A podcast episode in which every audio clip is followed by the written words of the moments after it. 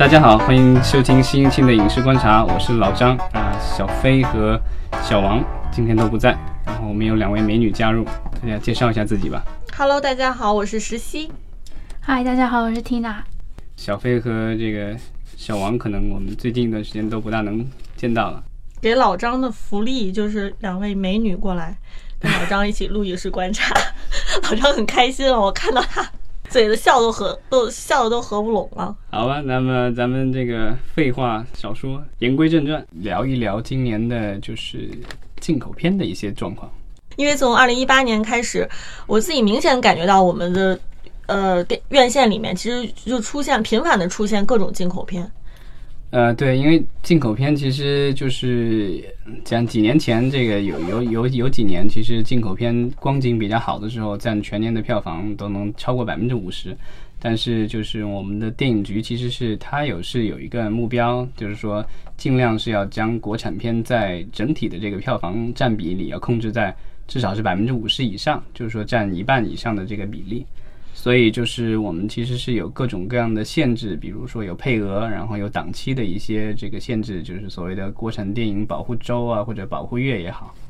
嗯哼，其实可能经常听我们节目的听众知道，进口片其实分两种，一种是分账片，一种是买断片。对，然后这个分账片的话，就是说外国的片方可以从中国的票房里分到百分之二十五。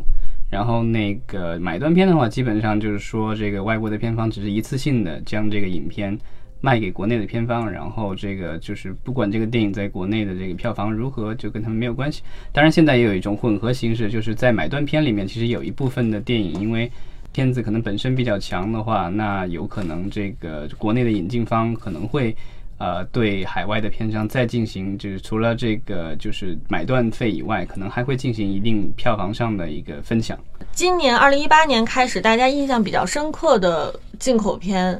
有哪些？你们都看了哪些进口片？今年就是在院线里面，我看的就是我看了那个就是《勇敢者的游戏》新的一版这个巨石强森的，然后还有就是这两天在院线里正在上映的这个《忌日快乐》。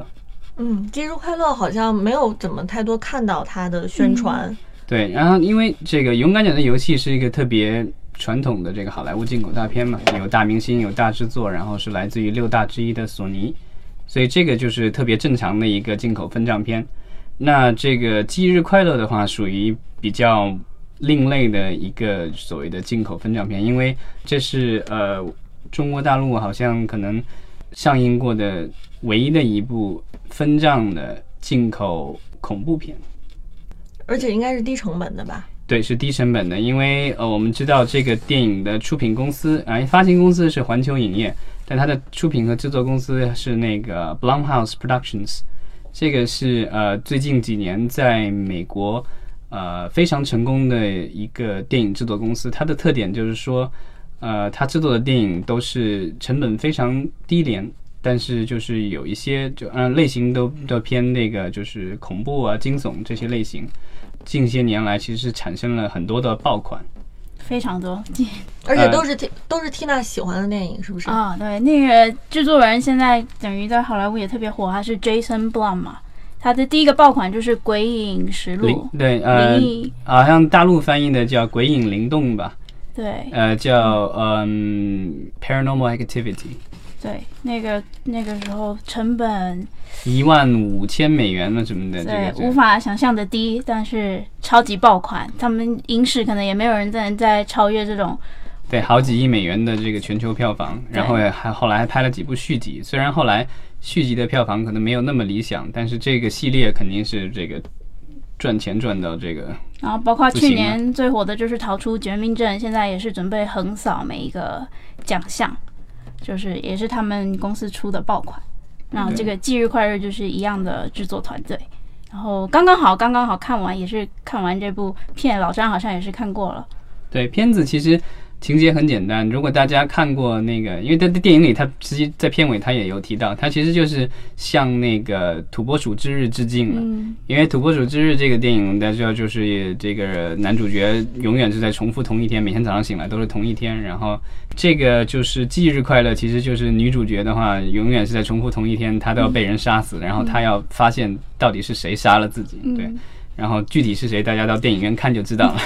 其实，呃，这个 Blumhouse 的 CEO Jason Blum 他有一套非常独特的这个经营电影公司的这个理念，而且其实现在证明是非常成功的。对，他也就是之前他有在美国的一些电台节目上有总结自己的这个就是几个几个原则吧，成功宝典，成，功成功宝典，对。咱们可以分享一下，因为我觉得就是呃，这一次其实呃，就是说忌日快乐之所以能引进，据说也是因为这个我们的这个电影局希望是将来有更多的这样的不同类型的，然后低成本的。呃，进口电影能够进，然后引进到国内，然后这个这样的话，其实呃也是相当于相相应来说也是想鼓励，就是有，因为现在的国产电影很多都是想在跟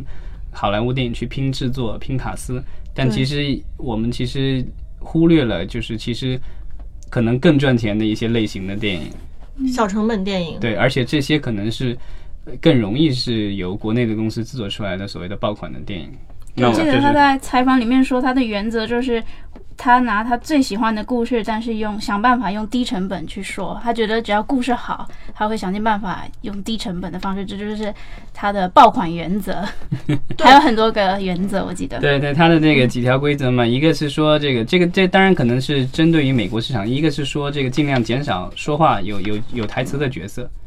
对，因为在美国的话就是。呃，即便是群演的话，他一旦有台词，你就得给他多付钱。所以就是你要减少这个演员上的支出的话，那你可能就减少这个就是会有有台词的这个群演的。多说一句话就是五百美金。虽然这是说是针对美国市场，就是群演，你呃减减减少他们讲话的这个机会和成本，但同时其实跟我们中国的情况，我们也可以借鉴，因为我们本身中国的电影演员成本是非常高的，明星成本是非常高的。如何控制一个电影的成本？其实当然你也要对，减少演员数量，其实是减少演员数量，就是说你演员越少的话，然后然后你没有那种大场面的群众戏的话，对啊？这个肯定是像不管。逃出绝命镇或忌日快乐，其实男女主角都不属于特别电影圈的大咖，女主角也常常是电视圈的。然后忌日快乐这个女生好像也在在大的片里面也不是角演配角的，都没有选特别大的卡司。然后场景的部分，《绝命镇》本来是一个对，第二个条原则就是说尽量少的场景，对对吧？就是说不要不要太多的场景，就是比如说一个房间，或者是一一个一个家庭的这个 house 里，就是房子里面，或者是一个学校里面，或者什么，就一个封闭空间，或者比较少的几个场景，可能是对你压缩成本来说是非常有利的，因为。我们也知道，就拍电影的话，其实是涉及到很多的幕后工作人员的。然后你如果有场景多的话，你要搭景，你要做美术，然后做各种东西，然后大家还要转移拍摄地方，这些就是路上的交通各种东西都要花钱。所以说，这个场景能少就尽量少。难怪我看他们的片有一种 B 级片的那种气质，就是都在那几个场景。这个其实和那个舞台剧是很像的，因为舞台剧你不像电影一样的可以有时间搭景或干嘛，你就是观众进来了，你得一直演下去，你这个就是转转场的这个时间非常少，所以你要尽量的缩减你的这个所谓的这个场景数量。其实就是一个场景，它是不是有感觉，有的时候并不取决于这个场景场面大还是小。嗯，然后它的第三条原则是什么？是那个不管是编剧、导演还是什么，给他们最低的薪资，然后使用抽成的。对他的这个原则，其实也是跟美国的当地的这个工会有关系，因为呃，在他们的这个工会体制下的话，不管是编剧还是导演，还是现场的这些，比如司机或什么的，这些人其实他们的都有一个最低的这个薪水的标准，就是你如果低于这个的话，你可能就违反规定了。所以呢，他要做的就是说，让这些人去接受最低的这个标准，不管你是明星也好，导演也好，还是嗯一些比较大牌的这些主创也好。但作为回报的话，他可能会给予你一一定的分红，就是说，这如果虽然你电影拍摄的时候你拿不到多少钱，但如果一旦电影像那个绝逃出绝命镇啊，或者其他那些电影几百万美元拍出来，然后好几亿美元的票房的话，到时候你还是能够得到不错的一个回报的。这个条应该意思就是说，我们的宗旨就是朝爆款前进。对，就就是是说，其实就是说，我觉得就是他是想拉着这些主创跟自己一起赌一把。但是他的赌博其实不是建立在就是说我押宝押在一个身上，他其实一年至少会有十部低成本的电影在做，那他只要中一部或者两部，其实就非常好了。对，所以这个他跟迪士尼的这个就是现在的策略完全是倒过来的。迪士尼现在就是说我每年的电影的数量不断的缩减、缩减、缩减，然后我只做漫威，我只做这个卢卡斯的星球大战，我只做这个皮克斯皮克斯的动画什么的，就这种都是。感觉就是一亿五、两亿美元起的这些电影，然后那些中低成本的几千万的电影我都不做了。对啊，这个正好是跟迪士尼是完全相反的。但这样的策略，就迪士尼的那个策略，它真的是一个打造 IP 的策略，因为它看中的更多的是它的衍生品以及它的主题乐园或者什么。但是就看这个 Jason Blum 的这些电影的话，他们确实是就是也许就是可以在影院上取得大获成功，但是我自己个人其实是想象不出来它有多少衍生的这个开发的空间。但它成本很低。对，所以其实他没有，他用不着去考虑那么多。但是作为迪士尼这么一个庞然大物来说，就最根本不可能去采用它类似的这个策略。但是我觉得这个它的这个策略其实是国内的一些就是中小公司，这个我觉得可以可以考虑的。对，他还有最后一点，我觉得有点个人风格。他说他不相信超，就是绝对不超支，定了多少的预算就用这个预算去拍，因为绝大多数的时候，超出这个预算去拍的，并不会得到那个回去补拍的东西，并不会有那么得到好额外的，这个回馈，这是他最后一他自己个人的原则。对，我觉得就是针对这个低成本的电影，我觉得这样做是没有问题的。但是就是如果是换到这个高成本的这个电影的话，其实这样做其实是有一定的危险性的，因为比如说一个电影已经花了一亿一五千万美元，然后因为最后差一两千万美元，最后这个电影没法看的话。那其实是很大的一个损失，但对于低成本来说，其实因为它的成本稍微增加一点，其实它的这个风险就增加很多倍，所以我觉得它的那个原则也没有错。所以他，我觉得他的这些这些所谓的个人原则，其实是在一定范围内是适用，但也不是说所有的人 所有的这个影片都可以适用这样的原则。嗯但是其实我觉得有一点是他在接受采访的时候时候说的，我觉得是最核心的。他的理念是他并不是说去刻意的找低成本的项目，而是说他在找的时候，他其实找的是好的故事。如果他觉得这个故事真的足够好的话，他只是用低成本的方式把这个好故事给拍出来。可能不只是美国，可能世界各国的电影人都在想办法能够做到的一件事情，就是说以尽可能低的成本，然后打造出尽可能质量高的电影。所以我觉得我们今年也会非常密切的关注 Blumhouse 它的动态。对，因为其实之前其实我们也短暂的聊到过，这个 Blumhouse 其实是和和国内的那个有一个公司叫亚太未来，之前是签订了一个合作的协议，然后是说，呃，根据他们之前的公告是说想要联合制作开发一些呃适合中国市场的这个低成本的这种类型片。所以其实我们也是很期待，就是说这样的一种合作能够带来什么，因为其实 Blumhouse 那边它其实是有一套相当成熟的一个模式，如何去打造这样的低成本的高质量的类型片。那国内其实是很缺这种，但我不知道就是这样的合作，因为我觉得 Blumhouse 它开发那些项目，其实对美国观众来说，可能他们觉得这个东西可能有一些社会意义，然后就是然后也符合他们的口味，但是对同样的这个东西搬到中国来，我不知道就是能接受的人有多少。那这这肯定是有一个本玩地化的，玩的议题什么的都会。对本地化的话，因为他我其实他的所有的电影里打造的这些电影里面，我最喜欢的系列有两个系列，一个是《鬼影灵动》，那个我觉得挺好看的哦 Paranormal Activity，另外一个就是那个 The Purge 人类嗯清除计划划，，对。路杀，对，那个就是这是嗯都是低成本的。人类清除计划，我记得第一部好像成本也就一两百万美元，然后也是好几亿美元的票房，然后后来又拍了二三吧。啊，虽然后面的续集稍微有点扯了，但我觉得这是这整个系列做出来，我觉得还是相当成功的。这里有可能讲这种人类清除的恐怖片吗？啊，这种电影肯定是没有办法引进到中国的。啊对，其实有一部片就是 Blumhouse 前年的，呃，口碑非常好的艺术电影《爆裂鼓手嗯》（Whiplash）。其实那一部片的整体感觉它，我是个人感觉其实是很适合中国的电影去拍的。去模仿的，对它其实是艺术性是非常高，嗯对它其实是个人化的，就是它是个人情感的一个电影，其实它没有任何敏感的部分，然后它嗯成本其实也是对，比所以较低的。他所以是 Jason Blum 去发掘了这个那个导演，Damien 暴力戴手导演 Damien 然后之后他们其实又合作了这个去去年在国内上映过的这个好莱坞大热的电影，呃，不是那个奥斯卡但去年奥斯卡大热的那个电影，那个呃《爱乐之城》（La La Land）。其实那个 Jason Blum 也是这个制片人之一。那其实他很厉害，他是制片人，可是他每一部不同的电影都找到对应的导演，都成功。要不导演也是挺重要的。对，我觉得可能他没有成功的电影，你就没有看到了。就是他每年其实会有至少百分之四十的电影是不成功的，但是其实不成功对他来说也无所谓，因为成本很低，然后你也没有听说，你没有听说过他不成功的电影，然后你只听其实对他说过他。公司本身不会产生任何的负面影响。嗯，对，就不论是从名望上，或者是从财务上来说，对他的影响都非常有限。眼光算是已经很准了。对啊，这个其实就是这个，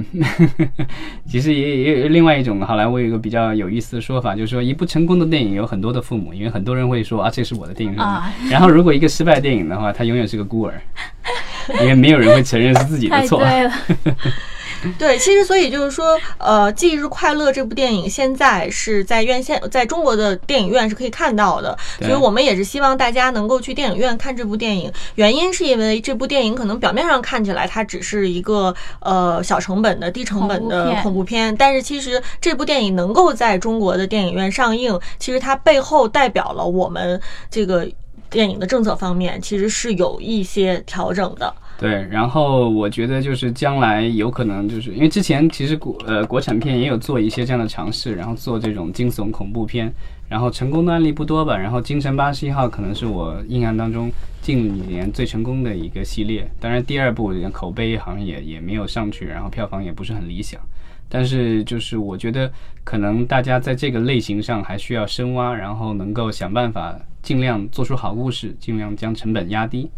我们也期待在今年的呃中国电影院里面可以看到呃更多的像《忌日快乐》这样的呃低成本的，但是制作呃和各方面其实又都是呃挺不错的电影。嗯多多元类型。对，而且因为今年就是因为去年一七年中国和美国之间的这个电影的那个备忘录已经过期了，所以就是今年的话，理论上应该是去年年底，我们应该和美国之间达成这个关于这个引进片的这个协议，但是到目前为止还没有这样的一个消息说这样的一个协议什么时候能够达成，所以大家其实还是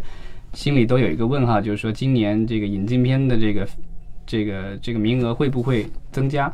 就是这个分账引进片，以及这个就是我们的这个买断片，这个就是它的这个限制，各种限制。虽然这个在配额上没有限制，但是其实引进上还是有一些条条框框限制。这个东西是不是将来就完全放开？